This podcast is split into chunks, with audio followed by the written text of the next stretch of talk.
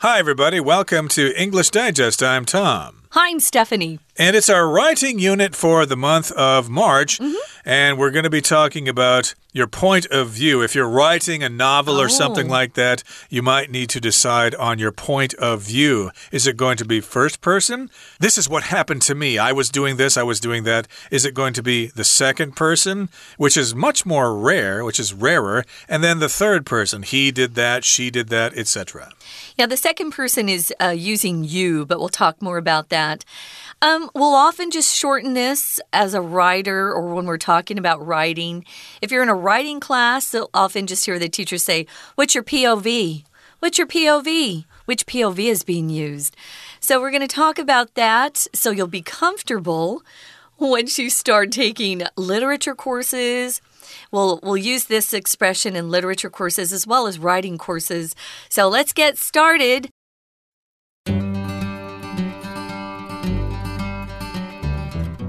When writers sit down to start a new story, they must consider their narrative point of view or POV. Is the narrator a character, the reader, or an anonymous storyteller who describes the events? This is an important choice for authors as each POV unlocks a different box of literary tricks. First person POV tells the story from the narrator's perspective. They use the pronouns I and me to show everything they witness and feel. This POV immerses readers in the story and lets them share the characters' sufferings, desires, and internal conflicts. It's also great for mystery stories since it allows the author to reveal each clue as the investigator uncovers it. A variation of this technique is called first person omniscient. The narrator knows what every character is thinking an example is The Book Thief by Markus Zusak, in which the character Death tells the story. Second person POV uses you as if the reader were actually a character in the story. It's uncommon in novels, but it works well in stories that let readers choose their own adventure and make decisions to complete a game book. An interesting use of second person POV is in Homer's Odyssey, where Homer uses it when referring to the character Eumaeus, the servant of main character Odysseus. Some critics believe Homer does this to demonstrate the deep bonds of loyalty and affection between Odysseus and Eumaeus. Finally, third person POV uses he, she, and they. There are two main categories limited and omniscient. Limited POV sticks close to one character only showing the reader what that person does and feels. A writer can broaden the scope of the novel by using multiple POVs. An example of this is George R. R. Martin's A Song of Ice and Fire series. In Omniscient POV, an unknown narrator explains what every character is thinking and feeling. Many Victorian era writers used this technique, for instance, Charles Dickens in A Tale of Two Cities. As you can see, writers are spoiled for choice when it comes to POVs. By experimenting, you too can find the best way to tell your stories. Okay, guys, point of view. First, second, or third, meaning first person, second person, or third person. We often will joke about people who appear on TV, especially, and they're talking about themselves in the third person. Uh, for example, they'll call themselves, you know, for example, Fauci would always say, Dr. Fauci thinks this. And it talks about himself as if somebody else is saying what he's saying. Um, so we kind of mock people when they use third person on themselves. So don't ever refer to yourself in the third person. Mm. For hmm. example, I could come to work and say to Tom, Stephanie thinks we should do four reels today and not five. Mm. Uh, just say, I think. So, yeah, we, we kind of make fun of that. Third person was used quite frequently by royalty mm. back long ago, you know, in Europe especially. So, people who use third person to talk about themselves tend to think of themselves in a very uh, elevated way. They think they're very important people. I think uh, the way you were describing that uh, reminds me of Elmo on Sesame Street. If you're familiar with him, the little red monster, he talks that way. Elmo thinks that this is the case. Elmo wants to go here, or something. He talks like that. It refers to himself in the third person. Hilarious. But uh, most people, of course, say, "I want to go to the mm -hmm. park. I want to play," etc., etc. So when writers sit down to start a new story, they must consider their narrative point of view, or POV. Uh, there are probably lots of things that you need to consider when you write a book or when you write a story or whatever. True. But uh, we're focusing today on the narrative point of view. So, narrative means having to do with the narration of the story, how you're telling the story. Basically, how are you going to tell the story? In what way are you going to tell the story? So, basically, that involves the point of view. Again, is it going to be first, second, or third person? Yeah, you'll often hear this word narrative used in news these days. They'll talk about the media's narrative or how the media is portraying the story or the news that they're telling. So that's the point of view or how the, the story is being told. So when you see narrative, just you can just substitute story for that if you get confused as to what narrative means. So is the narr their narrator, notice we changed the the zhongyin, is the narrator a character, the reader, or an anonymous storyteller who describes the events. Even in movies, Tom, I've noticed, you know, they'll have narration sometimes. And sometimes the narration will be provided by one of the characters in the movie. And sometimes it's somebody who's just observing. It's very interesting to see how these choices are being made when someone creates their work of art, whether it's a novel, which is a work of fiction, or a movie that might be based on a novel or original an original screenplay. So it's something to look at. See if you can pick out when you're when you're listening to English or reading an English book which POV is being used. Uh, exactly. And of course, this is an important choice for authors mm -hmm. as each POV unlocks a different box of literary tricks. So it's important because it unlocks these different tricks here. So as here is just functioning as the word because. So it's an important choice you need to make as or because each POV unlocks a different box of literary tricks. Each point of view has its pluses and minuses, its advantages and disadvantages, yeah. and does different things to the story. Now, moving on to the next paragraph, it says first person POV or point of view tells the story from the narrator's perspective. So the person telling the story is giving you their perspective or how they see things. Perspectives change based on the person, kind of their background, how they're feeling inside, how they're experiencing things. Um, a person's perspective can be very important um, to listen to. You know, maybe you're fighting with your best friend and you feel like they're wrong. But the best way to resolve conflict is to listen to the other person's perspective. How do they view the situation? You might be surprised to find that they're seeing things a lot differently than you are. So it's important to listen to other people's perspectives. Again, it's just their attitude toward something, how they're looking at something or regarding something, their own point of view. Right, so these people use the pronouns I and me to show everything they witness and feel. So I did this, they gave it to me, etc. That's first person.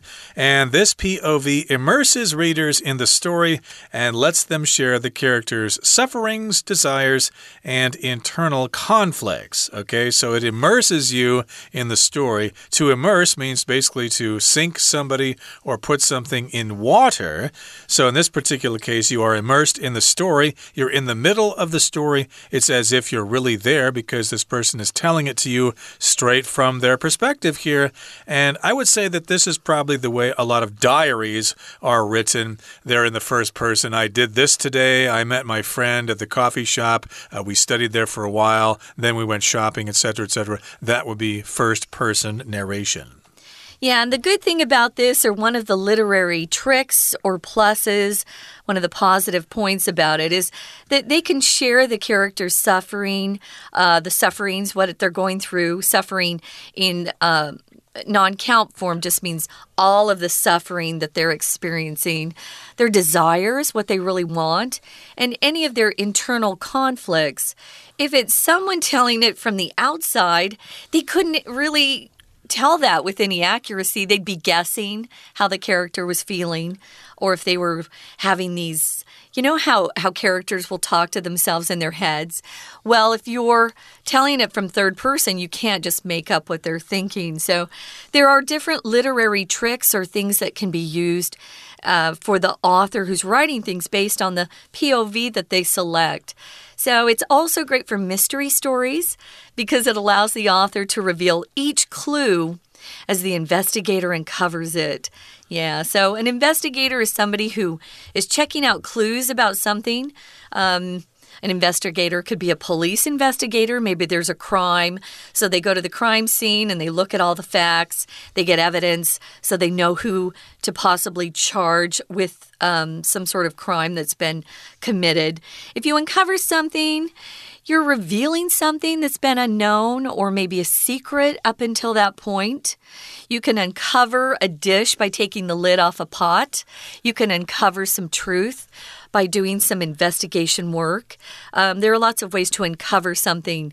You can also just um, uncover your bed by taking the blanket off, right? So you can uncover different things. Well, this is a way to uncover or reveal clues that might be there that the mystery writer wants to uh, let the, the reader know about. Indeed, and a variation of this technique, or a different way that this technique is used, a little difference in the technique, is called first person omniscient. So, again, a variation is just a little change. It's kind of the same thing, but it's a little different. Uh, variation in prices, for example, uh, there are variations in rent prices in Taiwan between the north and the south. They're more expensive in Taipei than they are in Taichung or Kaohsiung. There are variations. So, of course, we've got this first person omniscient, and omniscient kind of means you're back from the events of the story as if you know everything that's going on, including in the minds of the people. Yeah, we also uh, refer to God as being omniscient. Uh, God sees everything from beginning to end, nothing is a secret. And here, if the narration is omniscient or the narrator is omniscient, they know everything. So they have the big picture, you could say. The narrator knows what the characters are thinking, and an example is this book called The Book Thief, which I read. Um, it's set in World War II. It's very good if you want a, a good book to read, and it's not too difficult. The English is definitely possible for our listeners to understand. Um, and this book is interesting because the character Death is actually narrating the story. You know, um, death as often pictured as that scary looking creature with a hood on, mm. and they have the scythe, that kind of hooked instrument that looks very scary. Um, it's told from the, the viewpoint of death which is always interesting. I, I had never read a book like that before. Death is sometimes referred to as the Grim Reaper. Yeah. Okay, that brings us to the midway point in today's lesson. We're going to take a break right now and listen to our Chinese teacher. 听众朋友，大家好，我是安娜。我们今天这个写作单元啊，要带大家来看看这个人称。人称在英文当中叫做 stance，s t a n c e。这个人称，当我们要写作，到底要用第一人称、第二人称还是第三人称呢？因为尤其是我们在说故事或所谓的记叙文的时候，我们要考虑一下，我们要用什么样的角度来谈，也就是叙事的观点。是什么？英文当中叫做 POV，这在第一段的第一句最后一个字 POV，也就是所谓的 Point of View。那叙述者是角色，是读者，还是描述事件的一个匿名说书人呢？其实对我们来说是一个很重要的选择，因为每一种不同的观点呢，都会有不同的一些文学技巧，对于读者读起来你也会有不同的感受。好，我们看一下第一段最后一句第三句这个地方。第三句后面逗点之后有一个 s，s 如果当连接词的时候，在英文当中就有三个意思啦：when、because 或者是如同好像，只能够根据这个句子当中上下文去推断它的意思。在这里是表原因，因为每一个不同的观点都会开启一些不同的文学技巧。好，那么接下来我们就来看一下第二段喽。如果我今天要用第一人称，那么代名词常就会用 I 呀，或者甚至受词用 me 呀，用来表达所看到的、感受到的所有的一切。在第二段第二句的地方，我们看到一个关系子句限定用法，先行词是 everything，其实后面的关代 that 省略掉了。当然，句子所谓的关系子句会从 they 到句尾的地方。我们刚刚说关代一定是 that，因为先行词是 everything 这样子的强调字眼。好，那么如果我们用第一人称的这个观点呢，就可以让读者沉浸在整个故事当中，然后就可以分享角色的痛苦啊、欲望啊、内在冲突啊。对于悬疑故事来说很适合，因为它会让作者随着调查者发现线索，每一条每一条的线索去揭开。好，我们特别看一下第二段第四句这个地方有两个连接词，逗点之后呢出现第一个连接词是 since，since 除了自从的意思之外，还有表原因 because 的意思。我们同样也要从文意当中来推敲。不过 since 之后呢又出现了一个 as，在这里的 as 是 when 的意思，当调查者揭开每一道线索的时候。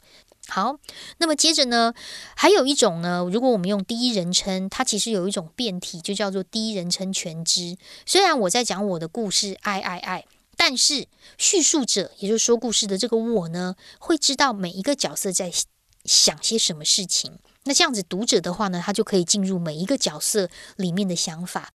We're gonna take a quick break. Stay tuned. We'll be right back.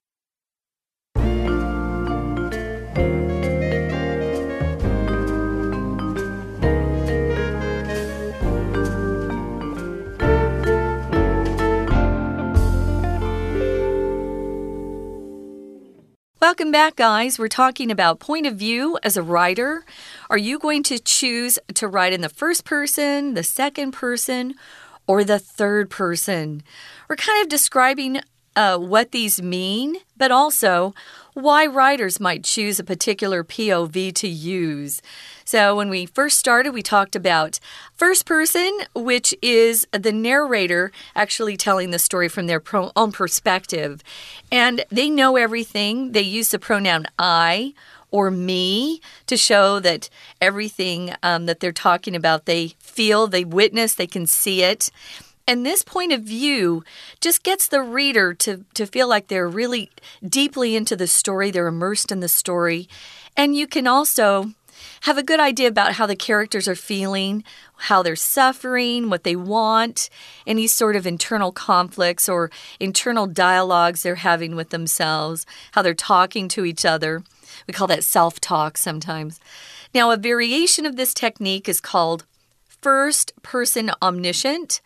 Um, this is also pronounced omniscient. I've heard that's a correct pronunciation. Tom and I both say omniscient. But uh, the narrator in this particular variation knows what every character is thinking. And second person POV uses you as if the reader were actually a character in the story. Now, it's in common, it's uncommon in novels, but it works well in stories that let readers choose their own adventure and make decisions to complete a game book. So basically, if uh, things are in the second person, or if they're using the second person point of view, you will hear the word you a lot, and they'll be referring to you. Oh, you need to do this, you need to go there, as if you are involved in the story.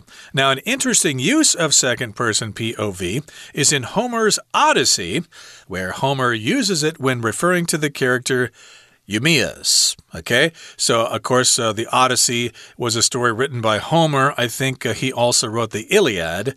And the Odyssey is the one about Odysseus traveling all over Europe to try to get back to his beloved wife who was being pursued by other men and stuff like that. Uh, by all the evil suitors. But in any case, here, he's uh, telling this story, or he's referring to the character Eumaeus, and that again is the servant of the main character Odysseus. one of the types of writing that often uses second person are kind of self help books. You know, you buy those books because you want to um, be a better person or lose some weight or something like that. And they'll write to you like, you need to exercise more than 10 minutes a day if you expect to gain some muscle. Or if you want to be more productive in life, you, you must get up earlier in the morning. We use uh, second person a lot in self help books. But if it's being used in a novel, it means the writer wants to include the audience in the whole process. So you'll end up feeling like you're one of the characters in the book. But again, it's very rarely used in fictional writing. So if you don't see it too often, it's not a surprise. It's not used that often in fiction. But as our writer here gets finished saying, it is used in sometimes in stories that let readers choose their own adventure. You must open this door or open that window, things like that. Or maybe you make decisions to complete a game book. Um, and Tom just talked about how it was used in Homer's Odyssey. Um, Homer uses it when he refers to the character Eumesis. So uh, it is used, but mostly rarely. Some critics believe Homer does this to demonstrate the deep bonds of loyalty and affection between Odysseus and Eumaeus. So if you have bonds or feel great great bonds with somebody, feel, feel a bond with someone, you can use it in a singular way too. Just means you have a good connection, you have a good friendship. There's loyalty, friendship, sometimes even love between you.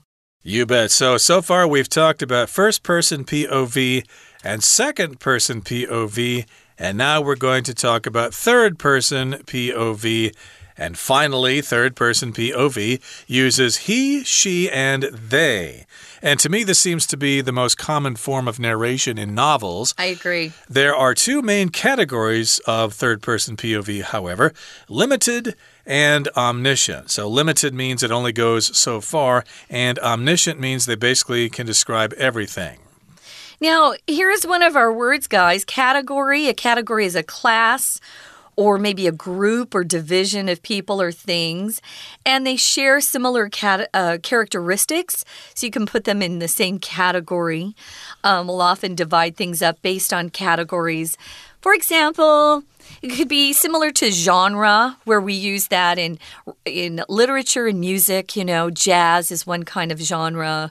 Um, you could use it in writing a fiction, nonfiction. Those are different sorts of categories. Well, there are two main categories if you're using the third person POV. I must say, most novels I've read are in the third person. I tend to like novels in the third person more than I do in first person, but mm. that's my particular uh, preference, you could say.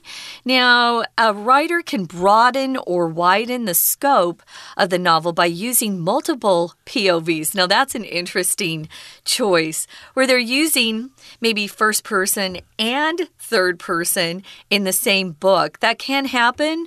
Um, I think it's a little bit more rare. We've got an example for you.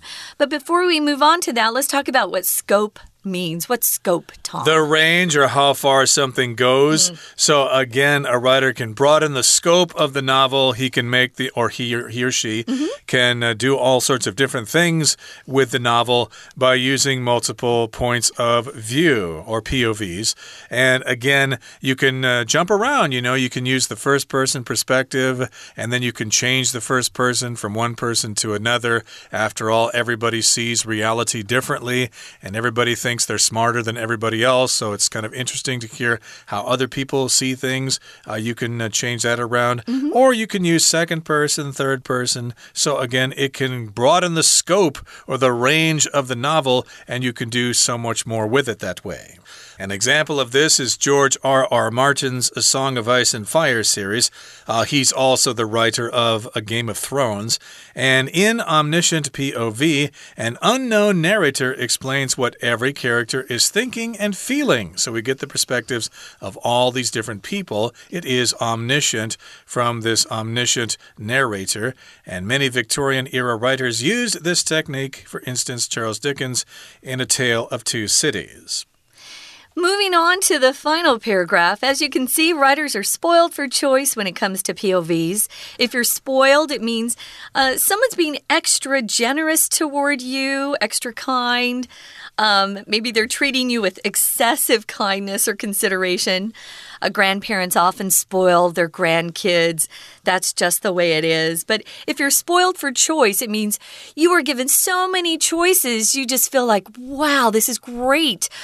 I, I don't know which one I want. It's just wonderful. So you're spoiled for choice when it comes to POVs. We have lots of choices out there.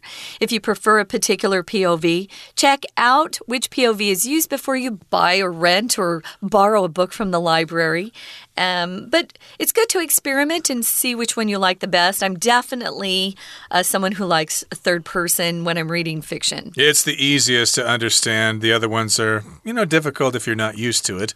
And these are probably similar to points of view in Chinese writing as well. Okay, that brings us to the end of our lesson for today. Let's listen now to our Chinese teacher.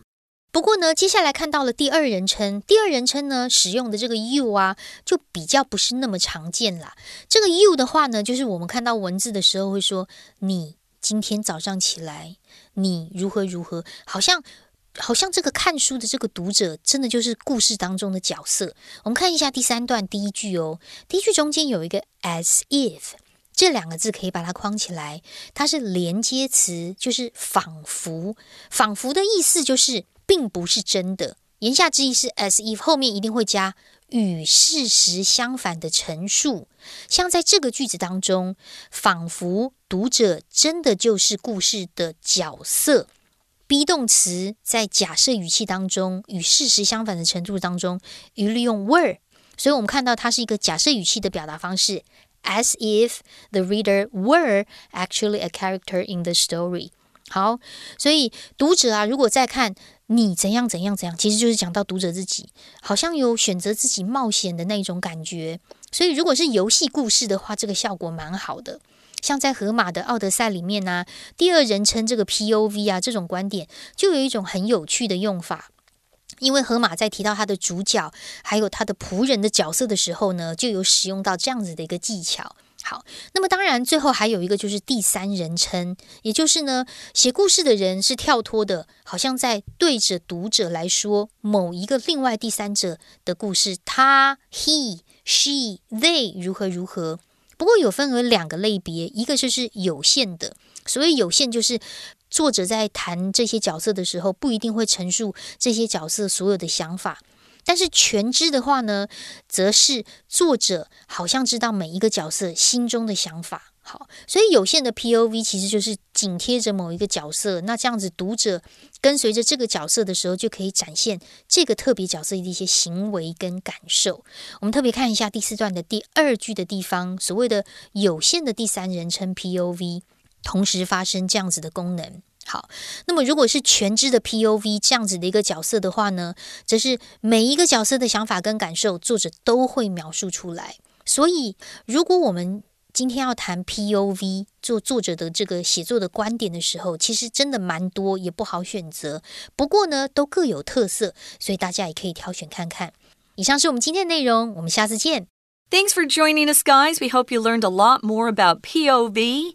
So you'll be set in case you want to start writing in English or even in Chinese. Again, this probably um, refers to styles of Chinese writing as well. We're glad you joined us. We'll hope uh, you come back again soon. Uh, but for now, we got to sign off, Tom. We do. So that's it for today. Please join us again next time, and we wish you the best of luck in your writing career, if that's your career choice. From all of us here at English Digest, I'm Tom. I'm Stephanie. Goodbye. Bye.